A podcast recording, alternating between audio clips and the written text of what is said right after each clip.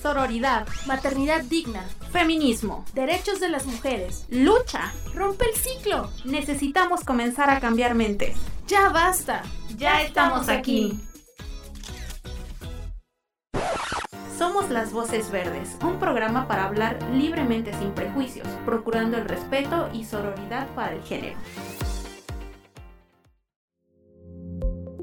Hola, bienvenidas una vez más a Las Voces Verdes. Mi nombre es Frida y como cada viernes me encuentro aquí con mis hermanas podcasters. ¿Cómo están? A ver, cuéntenme, ¿están motivadas otro viernes aquí? Uy, súper motivadas al 100. bueno, yo soy Monse y sí, estoy muy motivada hoy.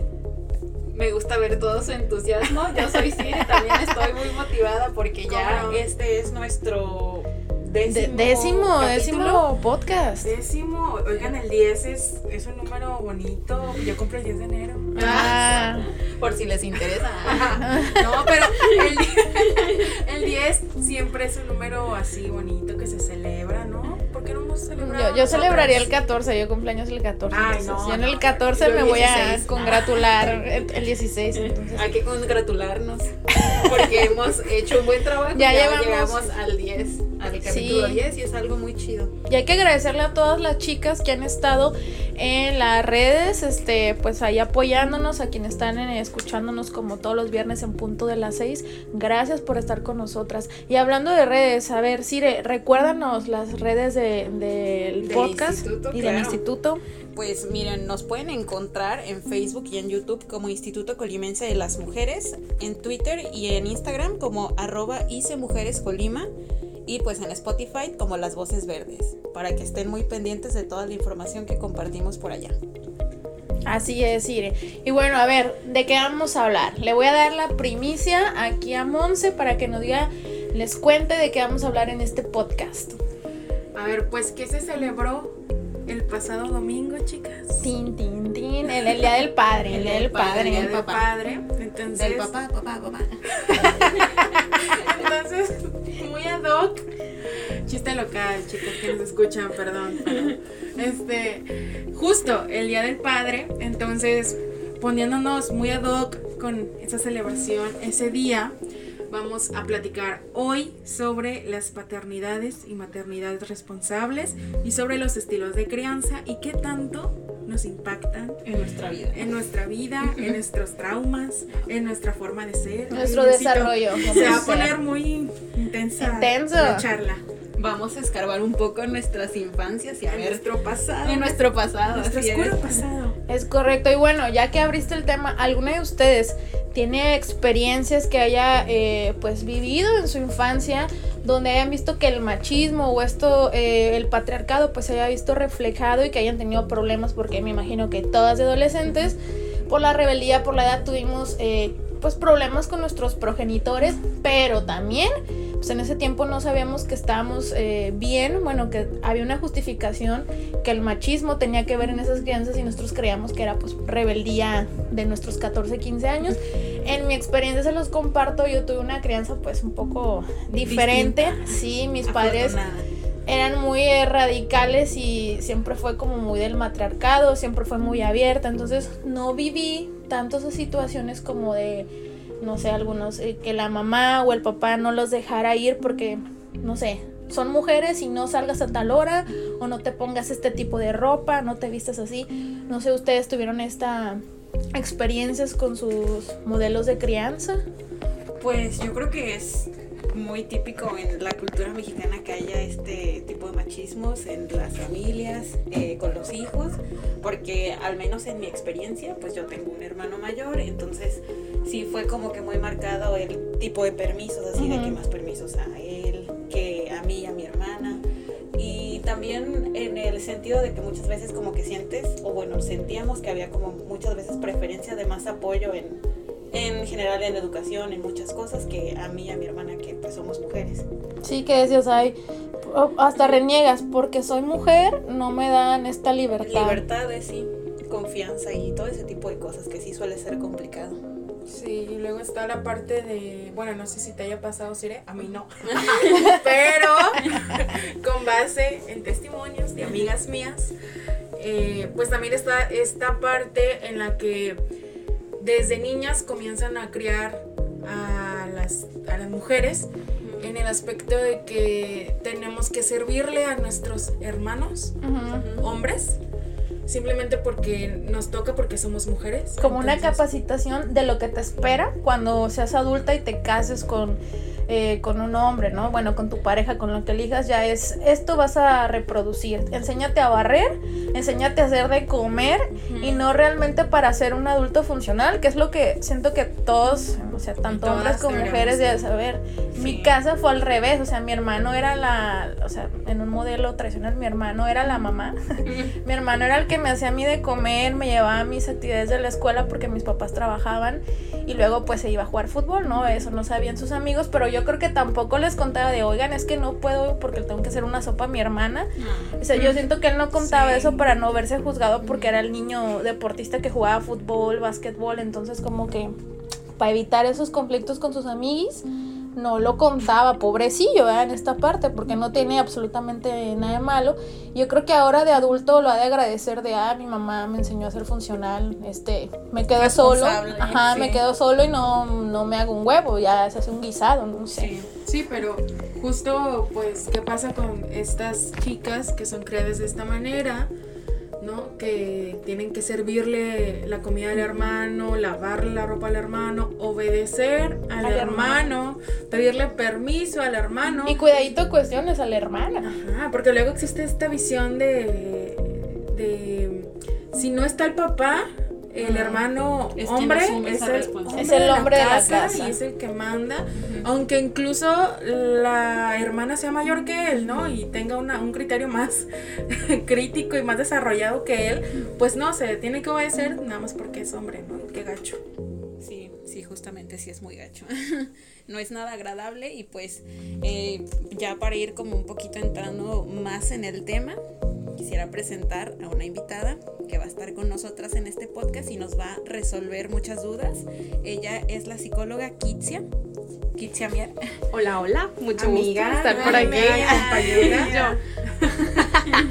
La licenciada, La licenciada. sí. Kitsia para los compas, la Kits eh, en otras ocasiones. Eh, estoy muy contenta de estar por acá. Creo que yo también tengo algunas experiencias por ahí, testimonios escuchados, agregados, dolidos, sentidos y masticados de un lado y por otro. Y creo que esto se pondrá bastante interesante porque pudiera ser que todas nuestras familias sean distintas, sin embargo todos tenemos un estilo de crianza, ¿no? Y todos tenemos, todas nosotras aquí presentes tenemos una forma en la que nos enseñaron a vivir, en la que nos enseñaron a crecer y a veces queriendo, a veces no queriendo, pero pues de ahí aprendimos, ¿no? Entonces, pues hay mucho de qué hablar. Nos toca reparar muchas cosas. Exacto. Pero antes hay que empezar por el inicio. Ajá.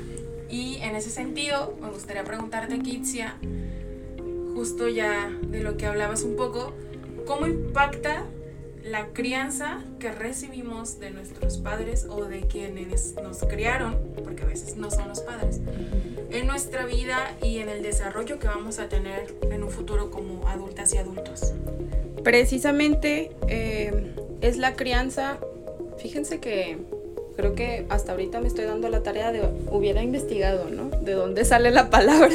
Crianza. Ajá, crianza. Y pues es parte del desarrollo, es parte de la creación, es parte de lo que va fomentando nuestras habilidades, nuestra personalidad, nuestras características incluso y nuestros hábitos a la hora de responder a las cosas, ¿no? Si tenemos o no tenemos eh, algunas estrategias, si no sé, si crecemos con esta capacidad, con esta confianza o con la desconfianza, con la vergüenza, con la humillación, por ejemplo, el impacto que llega a tener esto, pues yo creo que lo veo en, en la cosa más completa de toda nuestra personalidad, ¿no? Muchas veces he escuchado que se habla de que lo importante es la educación, ¿no? Y a veces la gente, digo, lo importante del crecer o del ser persona o, ¿saben?, del completar a la gente es la educación. Y yo creo que se considera esto como la educación académica y no se habla desde la crianza, ¿no? Es la crianza la que nos forma. Es la crianza con los ejemplos, con la- las las similitudes, ¿no? Con las enseñanzas, con los comentarios, con las prácticas, con todo lo que está alrededor de esto que nos va formando, ¿no? Y entonces, si hablamos de impacto, pues yo considero así, desde la parte profesional, la personal, la que lo ha llorado y lo ha sentido, eh, considero que es el todo. O sea, básicamente, pues es todo, ¿no? Nos enseñan y aprendemos ahí a reaccionar a lo que viene, a ser o no ser, si, no sé, eh, si vamos a crecer y seremos las amas de casa o si seremos las trabajadoras, si seremos las que se queden, las que hablen, las que, no sé, creo que todas lo hemos aprendido desde ahí, desde ese espacio. En lo posterior, este impacto nos da la posibilidad de que podamos elegir o no, ¿sabes? Junto con los privilegios. Oye, Kitsia, y bueno, este, yo estoy estudiando una segunda licenciatura que es trabajo social. Un aplauso. Un aplauso. Nos, nos congratulamos de eso. No, bueno, luego les contaré, pero en el en estos días hemos justo visto los temas de la crianza y cómo influyen en las dinámicas sociales, etcétera. Y hemos aprendido que existen al menos tres tipos de crianza, ¿no? Una es la autoritaria, Otra es la crianza permisiva que puede caer en la negligencia. Y el tercer tipo sería la crianza democrática o no que es como la crianza ideal a la que todos deberíamos aspirar. Eh, pero entonces eh, no sé me gustaría que hablaras un poquito de, de cada una de ellas y de cómo cómo es la diferencia de la influencia que tienen en las infancias y de, posteriormente en la adultez La primera que pudiéramos estar planteando es esta de la autoritaria, ¿no? Esa que creo que involucra los procesos del adultocentrismo, ¿no? Involucra el ignorar, exacto, el ignorar a las infancias y entonces como yo tengo más poder que tú, Yo soy grande. porque soy grande, porque tengo la edad, porque pues soy hombre, porque Tengo incluso incluso aquí entra el autoritarismo con los hermanos, ¿no? Eh, esto que estábamos hablando vive, anteriormente, De hermanos mayores. los hermanos mayores o los hermanos varones que tienen mayor jerarquía. Y entonces como están un escaloncito más arriba de mí, como lo estarían los papás o las mamás, pues yo tengo todo el poder absoluto de decirte qué hacer o qué no hacer, ¿no? De escuchar o no escuchar tu voz y prácticamente es que no se escucha la voz. En muchas ocasiones pudiera ser con todo el amor del mundo, ¿no? Yo quiero decidir por ti, yo te voy a enseñar, yo... Pero, pues esto cierra las posibilidades a que uno crezca en la oportunidad de la elección, ¿no? De elegir, de tomar decisiones. de encontrarte con tu propio error incluso, ¿no? Y que entonces, pues yo lo decido por ti, ni siquiera te, te dejo pensar o ni siquiera confío en que tú puedas pensar. Y, en esta crianza se involucran también ya cosas más fuertes como los golpes, los gritos, la violencia psicológica, las humillaciones que- de las que ya hablabas. Exactamente, y entonces aquí creo que es donde pudiéramos estar hablando de, mm, de toda la cultura patriarcal y lo que esto pudiera estar, eh, pues, Generando. arrastrando, ¿no? Y generando, ajá.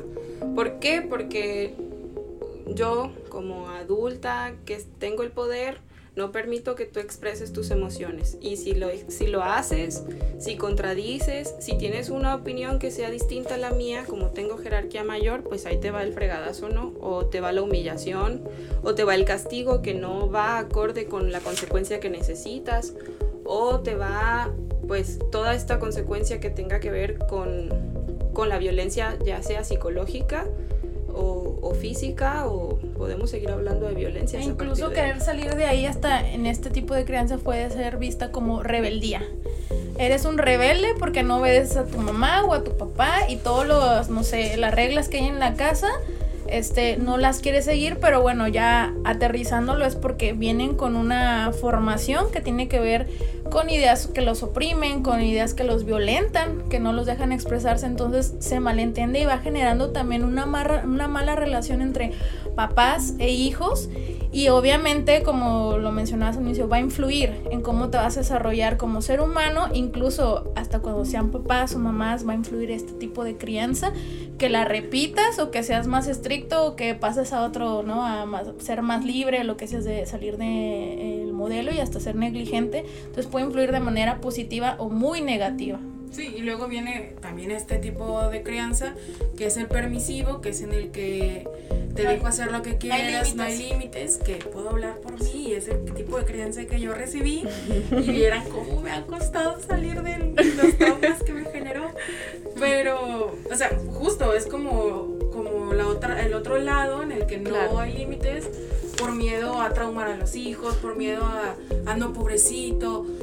Y entonces, este, generas también consecuencias negativas. Sí, y que entonces lo ideal sería el poder establecer espacios donde no sea el hecho de que te lo permito todo casi casi al grado de que estoy ignorándote, ¿no? Si te va bien, pues chido, si te va mal, pues chido también, eh, hazlo, ¿no? Si te caes, pues híjole, ya te vamos a sobar, si, si no, pues también, qué chido, ¿no? Y entonces cae también en el grado de la negligencia, como decías Frida, que, oye, es necesario tener cuidados, es necesario tener los límites, porque si no existen los límites, la gente se desborda. Y resulta que con el espacio autoritario la gente no puede desarrollarse. Contraparte. ¿No? Ajá. Los polos opuestos. Los polos opuestos son estos. Y no no estamos para estar en el desbordamiento completamente. ¿Por qué? Porque después llegamos a espacios donde necesitamos ajustarnos. Necesitamos. En, un trabajo, en una escuela. Sí, y, en igual. relaciones afectivas. En relaciones interpersonales, ¿sabes? Le dolió. Ay, Dios. Este, sí, porque en la convivencia con el mundo, ya sea con otras personas o con nosotras mismas, pues resulta que necesitamos encontrar un espacio que nos sostenga, y lo digo como, como si fuera una capita, ¿no? Que nos, hay una gelatina que nos, que nos contenga, no que nos aprisione, pero tampoco que nos deje ahí como gelatina aguada, asoleada, ¿sabes? Gran analogía. la, la, gelatina cinco minutos después de que la hiciste ya querías que estuviera lista. y pues no. No cuajo. Exacto, ¿no? Y entonces, bueno, se habla de la crianza respetuosa, del espacio ideal, del, del ni tanto que sea para allá a una roca que aprisionada, ni la gelatina esta que decíamos. ¿Qué onda con estas analogías? con estas analogías. Pero se trataría de que fuese un espacio donde exista la posibilidad del equilibrio, del, desarrollo, del diálogo, del aprendizaje, de del aprendizaje mutuo. Exacto, ¿no? Porque no se trata de que mamás y papás lo sepan todo. Eh, es bien sabido que, ok, nos criaron de la forma en que nos criaron porque era lo que tenían. Y no se trata de que nosotros juzguemos a nuestras mamás y nuestros papás, pero pero pues tampoco les vamos a solapar, ¿verdad? A todo el mundo. Si ustedes eh, por ahí que nos están escuchando son mamás o papás o lo quieren ser, hay que empezar a cuestionar estas cosas, ¿no? ¿Cómo podría ser que suceda el, el amplio desarrollo, ¿no? O cómo pudiera ser que yo respete los derechos humanos de las infancias, porque estamos en una cultura que lo ignora completamente o que ni siquiera lo considera como cosa importante, ¿no? Termina siendo ay, sí, pues es el niño, ponle lo que sea, llévalo donde sea. Ni siquiera se les pregunta ni siquiera nos preguntaron qué queríamos, cómo queríamos y demás, ¿no? Y ahí es donde es importante hablar de los derechos humanos y la crianza y la posibilidad de mezclarlo. No hablar solo de los derechos humanos allá afuera, ¿no? En los otros espacios, sino cómo se hace aquí en el espacio familiar o en el espacio del desarrollo. Yo creo que tiene que ver eh, mucho de esas cosas, es que pues nadie nace sabiendo ser padre o madre y reproduces lo que, o sea, a ti te enseñaron. En este caso, pues la mayoría de aquí somos de los noventas, entonces esas crianzas pues estaban basadas en, no en tanto en hablar con el hijo, o sea, muchos de nosotros nos tocó en los sopapos que nos daban o deja ahí, o sea, que nomás con la pura miradita, ah, eh, ya sabías que llegando a tu casa, ¿verdad? La chancla. La chancla, entonces esto, pues lo que decían pudo haber o no sido eh, autoritario, pero sí había un límite marcado con la mirada de la mamá, de alguna u otra manera. Que ya sabías cómo que ya sabías que te tenía que estar, o sea, que la estaba regando, o sea, también una de niña o, o de niño sabe que está bien y que está mal. Eh, pegarle a otro, o sea, ese tipo de cosas sabes. Otras de tu comportamiento en casa ajena, pues tu mamá ya te lo hacía saber en tu casa. Pero bueno, ahora los nuevos modelos pues están basados en no le pegues al niño, no lo repruebes en la escuela, o sea, ya están en una, en una cuestión analizando psicológicamente y viendo esta parte de los derechos, pero sí la importancia, o a lo mejor no la toman, o sea, y recalcamos de ponerle límites. Y bueno, este, esto que hablábamos sobre lo que reproducíamos nos genera heridas, heridas que no sanamos con nuestra infancia eh, y las vamos arrastrando. Entonces, mm, pues, ¿cuál es la importancia de sanarlas y cómo reconocerlas? Porque sí podemos decir, a lo mejor yo lo hice ya a mis 30, mis 28 y sé que estoy mal en esto y en esto, pero ¿cómo te puedes dar cuenta que, que estás arrastrando esto? Híjole, esa pregunta creo que es una de las cosas más complicadas por poder resolver, ¿no? Porque es importante que para encontrar si estamos heridas o heridos, nos volteemos a ver y que volteemos a ver nuestra historia. Y a lo mejor ahorita que decíamos los tipos de crianza, podemos identificar, ¿no? No quiere decir que si hay un estilo de crianza autoritario estuvo todo el tiempo así, ¿no? Van a veces mutando de un lado para otro, pero se mantienen en una generalidad. Y entonces, si yo identifico que cuando volteo para atrás y observo mi infancia y descubro que hubo momentos en los que fui humillada, en los que fui comparada con otras personas, en los que fui menospreciada, en los que hubo gestos que me hicieron daño y que eh, pues todavía se recuerdan como con este dolorcito, ¿no? Hay, momentos que tenemos bien grabados, hay, hay, hay quienes tenemos más momentos que otras personas, pero pues resulta que se necesita hacer una observación y entonces eh, quizá empezar a hacer el desarrollo hacia, ok, esto duele, ¿sabes? Y pues cómo se puede sanar, habría que encontrar qué es lo que duele. Si lo que duele es que los papás no estaban, si lo que duele es que me comparaban, si lo que duele es el tipo de humillación o las burlas o Que me no sé, pegaban. o que me pegaban o y sabes todas las implicaciones eh, psicológicas que puede tener un gesto como eso no híjole creo que cada quien pudiera tener Sí, como aquí tenemos las Eh, historias en mente. la mente Digamos que ya es porque estamos analizando. estamos llorando Estamos llorando internamente. Y pues la cosa es, el poder sanarlo termina siendo em, pues este trabajo personal, ¿no? Habemos personas, o hay personas, no sé si me pueda incluir en esto o no, que con el crecimiento nos dimos cuenta de que había cosas que no eran justas en nuestra infancia, ¿no? Y entonces nos damos cuenta, aprendemos en otros espacios, nos llegamos a comparar en las escuelas con los papás y las mamás de nuestras compañeras y dices, ah, caray, esa familia está bien chula y la mía no era así, qué pedo. Con el capítulo de Malcolm, cuando Dewey va y se sienta una fotito con otra familia y dicen, esa no es tu familia, ¿no? Así, o sea, lo, lo Sí, imagino así. Imagínate que vamos aprendiendo más o menos este tipo de cosas, ¿no? Y dices, ay, no, pues a los papás de mi compañera fulanita sí se pasan de lanza o mis papás son los que se pasan de lanza, ¿no? Y entonces, con estas observaciones que yo creo que van sucediendo más hacia la adolescencia porque tenemos más oportunidad de ver el entorno, puede ser que exista la posibilidad de empezar a sanar esto. Por eso es que existe la rebeldía. O sea, no, es como la causa, ¿ok? No se rebelen, pongan atención. no, no, no, pero existe la rebeldía porque me doy cuenta que esto no es justo y entonces empiezo a poner el límite. Ok. Pongo mi propio límite o pongo mi propio rechazo o hago la propia cosa que necesite para empezar a acomodar esa cosa que me hizo daño. Y entonces yo creo que muchas personas vamos sanando las heridas con el tiempo, pero hay heridas que no se pueden sanar así nomás porque pues me di cuenta que eso no estaba bien.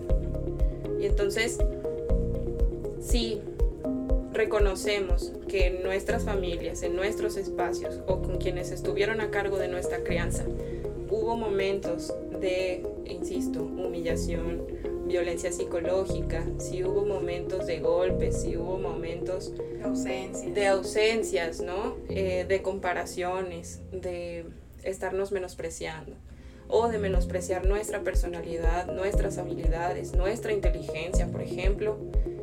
Todo esto, si lo reconocemos y de repente, Va a influir. sí, y todo esto que acabo de decir, quiero decirles que esto se trata de abuso. Esto es una forma de abuso y hablar de la violencia física es otra forma de abuso, sobre todo cuando estamos en las jerarquías menores, cuando estamos en, en el lado chiquito de la familia y no tenemos como huir, defendernos, alegar o algo por el estilo, ¿no? Y entonces, sí, estoy diciendo que hay abuso en muchas de las familias de quienes estamos por acá, ¿no? En el mundo. Y entonces, claro que hay heridas por sanar cuando se reconoce que hay abuso. ¿Por qué?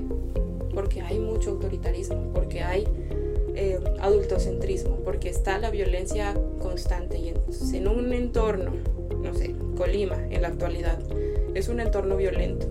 Esto genera reacciones. Pues sí, son psicológicas, a veces son conscientes, a veces inconscientes, pero están ahí estas reacciones y eso va haciendo la cadenita de lo que estábamos hablando, ¿no? ¿Hay heridas? Sí. ¿Cómo se puede hacer para sanarlas? Pues primero hay que voltearlas a ver, Identificarlas. identificarlas. Sí, Y la verdad es que va a doler. sí, creo que es un proceso bastante doloroso voltear a ver tu infancia y ver, da- reconocer, ¿no? Por lo que viviste. Por decirlo. La introspección lo es. Oye, Kitsia, y, y aquí también se ven implicadas, pues, otras cosas como, por ejemplo, los prejuicios que, con los que somos criadas a veces, ¿no? Estos prejuicios respecto a los géneros, eh, los estigmas sobre las mujeres, ah, ¿cómo, cómo es que influyen todas estas percepciones sobre lo que debería ser una mujer este, y sobre lo que no debería ser, para que posteriormente esas personas que fueron criadas bajo esos estándares después lleguen a reproducir violencia contra, contra las mujeres, ¿no? O, ten- o crezcan con estas ideas, ya que ahora se consideran arcaicas, porque hay muchas personas que siguen todavía- teniéndolas. Sí, sí, sí. Y, híjole, creo que es parte de la cadena como histórica. La historia se reproduce en los espacios y los espacios generalmente son nuestras familias. Es donde estamos la mayor parte del tiempo y es donde se nos ha enseñado eh, el patriarcado. Es donde hemos aprendido que las mujeres debemos y tenemos que hacer tales cosas y si no lo hacemos o si no somos con tales características, no valemos, no podemos, no, seremos, ¿no? Las mujeres ideales, las Barbies, las Barbie astronauta, veterinaria y, y- y el todo. Y un ¿no? sinfín de, ya ay, personalidades. y que entonces la forma en que se replica es que estas enseñanzas vienen, yo no sé, yo puedo pensar en, en mi árbol genealógico, ¿no? Vienen las enseñanzas de mi abuela que se fueron a con mi mamá bajo el- la práctica del catolicismo, ¿no? Y entonces yo tengo el aprendizaje de que tengo que ser una, mujer pura, casta, bien hablada, De la iglesia. de la iglesia, rezo, ¿verdad? Que se sí, case, que, que se case, que tenga hijos y que tenga Que estas. obedezca.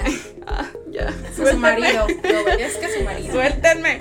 Y que haga todo este tipo de cosas. Lo queramos o no, es parte del, del proceso histórico, cultural. Cultural. Se vuelve parte de la familia y se vuelve parte de lo que yo, yo ya no considero como mis tareas, pero yo lo llegué a considerar, ¿no? Yo estaba chiquita y decía, ay, sí, me voy a casar y la casita ahí con el árbol y un coche rojo y una llanta colgada en, en el árbol, ¿no? Toda la escena. Su construcción era basada en una, crear una familia. Exacto. Ser la señora del hogar. hasta que yo, por tener privilegio de poder tener información distinta, espacios distintos, por ser rebelde, pues resulta que me, me entero que esto no es realmente lo que yo necesito, ¿no? Ni lo que quieres. quiero. Sí. Exacto. O, o lo único puesto. que existe. Exacto, ¿no? Y habrá quienes se den cuenta que no es lo único que hay, pero sí lo sigan queriendo. El, el coso es que pues nos seguimos solicitando ser estas mujeres ideales y perfectas, ¿no? Y que cuando no nos lo cuestionamos ni, ni nos preguntamos, pues lo seguimos pidiendo y si no lo logramos nos sentimos mal, somos las insuficientes, somos las que estamos tontas, somos las que no podemos y generalmente estas, estos comentarios vienen de la infancia y vienen a replicarse por el resto de nuestra vida.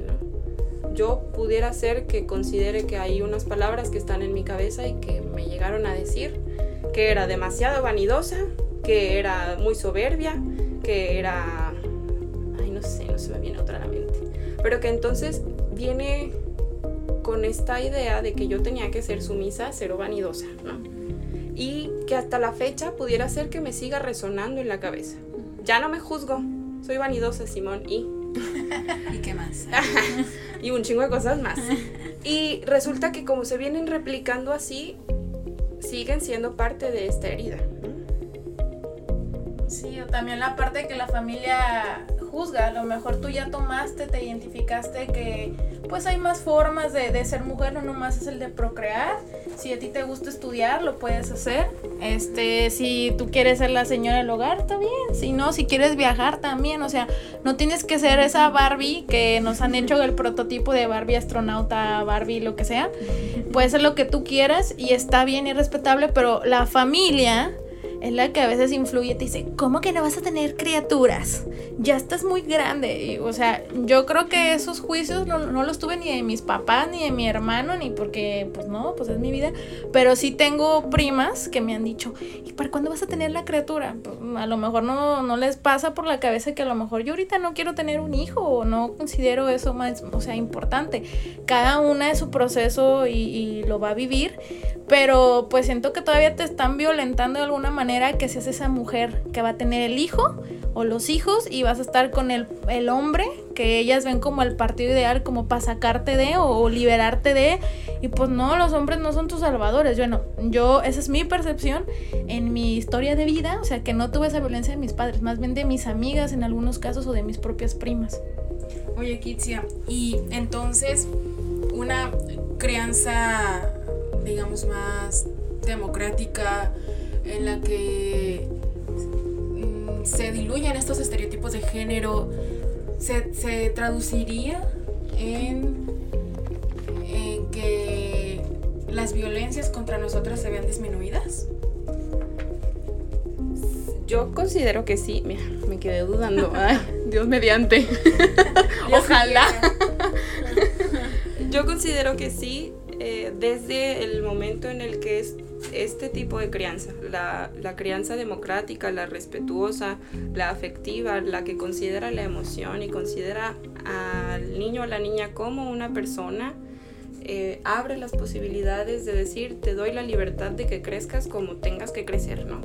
No ahí como, como la gelatina que les decía, sino, sino que tengas la posibilidad de tú elegir, tú experimentar, tú cuestionar, tú estarlo viviendo poco a poquito, ¿no?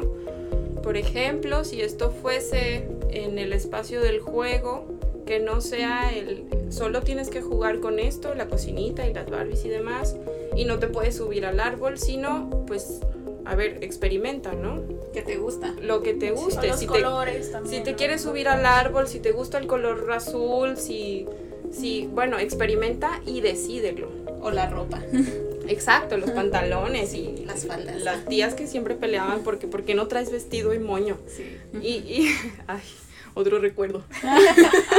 Aquí desbloqueando todos nuestros recuerdos. Y que entonces eh, el, el ideal sería que esto nos lleve a la posibilidad de en un espacio así, claro que tú vas a generar la confianza en ti y en tus decisiones, ¿no? Claro que tú vas a generar la posibilidad de tener eh, apertura para dar tu opinión, de ser escuchada, de, de, poder escuchar tus propias emociones y que entonces esto abra la posibilidad de pues dejar de considerar lo emocional como lo femenino, lo que está mal, lo que, lo que catalogamos como lo débil, ¿no? Uh -huh. Y que entonces pues yo sé que estoy hablando de un montón de cosas, pero se- una crianza de este estilo abre el panorama a un montón de cosas, ¿no? Sí, que luego también luego se puede traducir, no sé, en que tenemos libertad en elegir la carrera que queremos estudiar O que estudies, o, muchos no, o de no que si, ¿no? si, si somos lesbianas, bisexuales o lo que sea, tengamos la libertad de decirlo también, porque Exacto. muchos de nosotros no tuvimos esa oportunidad. Claro, y todo, to- creo que todo gira en torno al, uno, proceso de crianza y dos, dónde sucede, bajo qué contexto histórico sucede este proceso de la crianza, ¿no? Porque, pues, es todo, insisto, y ya sé que termino ampliándolo un montón, pero si nos hubiesen criado de otra forma, Seríamos otras personas. Seríamos otras personas, completamente que sí, seríamos otras personas. Quizá no tendríamos los conflictos que tenemos ahora, o los miedos que tenemos ahora, o las dificultades que nos pone la vida enfrente, pudiera ser que las pasemos de otra manera, ¿no? Que, te- que tuviéramos otras estrategias, que tuviéramos, no sé, otra cara incluso. ¿eh? También, también, también incluso lo Sí. que mencionan los nuevos, este, pues, formas de crianzas también, cómo influye las nuevas, este, masculinina- masculinidades y la deconstrucción del género, eh, cómo va a influir, Kitsia, tú que eres psicóloga, cómo va a influir en, en la crianza de los niños y las niñas, las infancias. Muchas gracias por esa aclaración. ¿Cómo influir eh, o cómo va a influir? Creo que en la posibilidad de la libertad está eh, la influencia de esto. ¿A qué me refiero con la posibilidad de la libertad? El dar permiso, no, no que solicitemos el permiso, sino que tengamos el propio permiso de ser libres, de poder elegir, de tener opciones, de tener información adecuada, de tener educación sana, de tener educación sin mitos, sin tabús, eh, de tener, creo que lo más importante de todo ello es tener un espacio que nos escuche, porque si no hay un oído, ¿para qué voy a hablar? Si no hay alguien que esté ahí para preguntarme cómo estás, qué, qué está pasando, qué quieres, cómo lo quieres, pues mm, como dice la gente, ¿no? Así como los burritos que van siguiendo su camino solitos, ¿no? No necesitan quien les dirija porque así tiene que ser, por ahí tienen que ir y listo, ¿no? Un abrazo a los burros, por cierto, que los quiero mucho. Soy fan de los burros, les mandamos un merecido abrazo. Oye, Kitse, y, y en ese sentido, eh, justo que hablábamos del Día del Padre, y que eh, la figura del padre, sobre todo en México, en Latinoamérica, ha sido históricamente muy problemática. Em, ¿Qué les dirías justamente a los hombres que son padres o que quieren ser padres para que eh, ejerzan una crianza responsable o una crianza afectiva y que no reproduzcan todo lo que ya sabemos que se reproduce desde las paternidades. Ay, qué complicado, que se revisen, Que vayan a terapia. que vayan a terapia. Que revisen y con esto me refería como el uno tiene que revisar cuál es la enfermedad para saber qué es lo que tiene que sanar, ¿no? O cuál es la herida para saber qué tienes que sanar.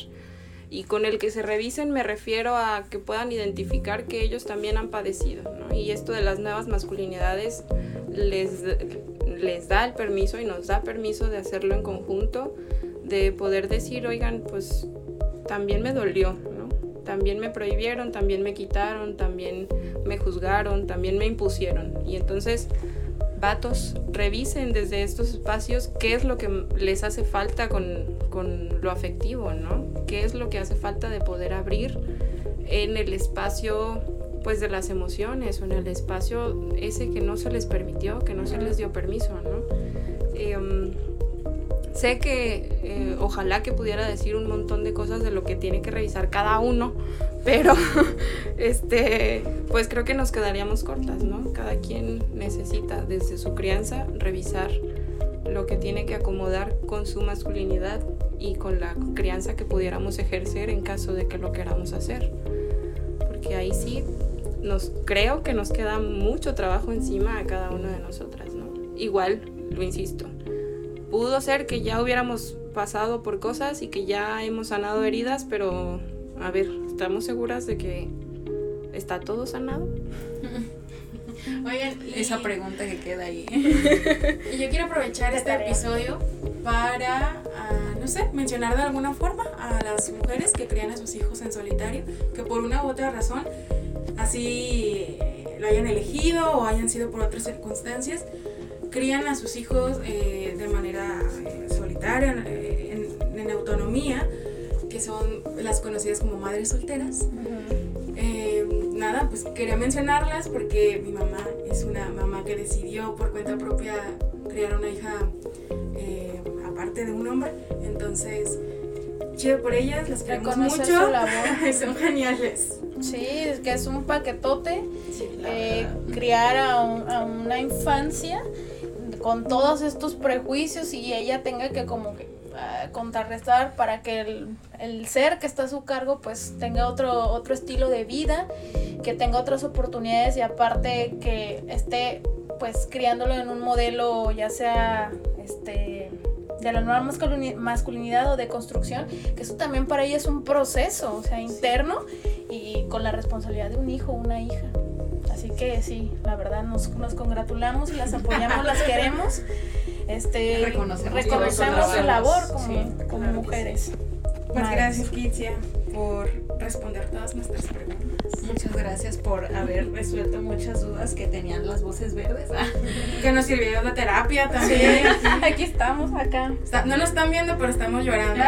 Es- fue un, un- un podcast muy emotivo. Muy ¿eh? reflexivo. Nos vamos con tarea cada una. Miren, aquí como que estamos De grabando, pero dices, Como que nos estamos atorando la lágrima. o sea, me andaba ahogando hace rato. Yo, nudo, garganta. Fue una terapia, más bien. Pero te agradecemos mucho, Kitse, por haber este, respondido nuestras preguntas, por haber aportado mucho a este tema y pues muchas gracias. Mm, Les agradezco yo a ustedes por haberme invitado, por haberme dejado venir a mover las heridas y meter, da- ponerle limoncito a, a la cortadita. Eh, sé que se resuelven algunas dudas, pero creo que nos quedan preguntas, ¿no? Eh, Claro. a todas. Y nos quedarán preguntas siempre, pero ojalá que se puedan responder, ¿no? Que se puedan revisar o que se pueda hacer algo con ellas. Les agradezco un montón el espacio y espero que estén todas muy cools. Muchas gracias. La encuesta. Ah, sí. y pues por último, recordarles eh, que nos ayuden por favor a contestar la encuesta que publicamos cada jueves en nuestra página de Facebook, Instituto Colimense de las Mujeres. Ahí, eh, pues, esta encuesta es un espacio para que ustedes, quienes nos escuchan, puedan eh, vaciar sus pensamientos, sus ideas, que nos puedan dar recomendaciones, que nos hagan críticas, lo que ustedes nos quieran decir, lo pueden poner en esa encuesta que sale después de cada episodio, es decir, eh, pues una semana después, los jueves. Entonces, porfas, porfas, ayúdenos a contestarla. Sí, así es. ¿no? Les agradecemos mucho su retroalimentación a través de todos estos podcasts porque es muy importante para nosotros recibir sus respuestas. Gracias infinitas y también gracias a Kitsia. Y recuerden, hermanas, si no lo reparas, lo repites. Atrévete y rompe el ciclo. Si mi voz apaga, que la de usted retiemblen. Somos las voces. Las voces verdes.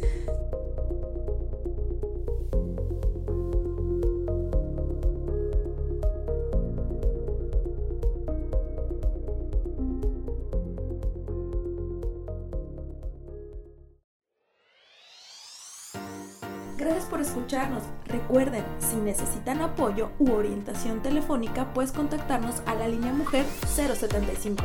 Este podcast es para la libre expresión. Es financiado con recursos del programa de apoyo a las instancias de mujeres en las entidades federativas PAIMEF.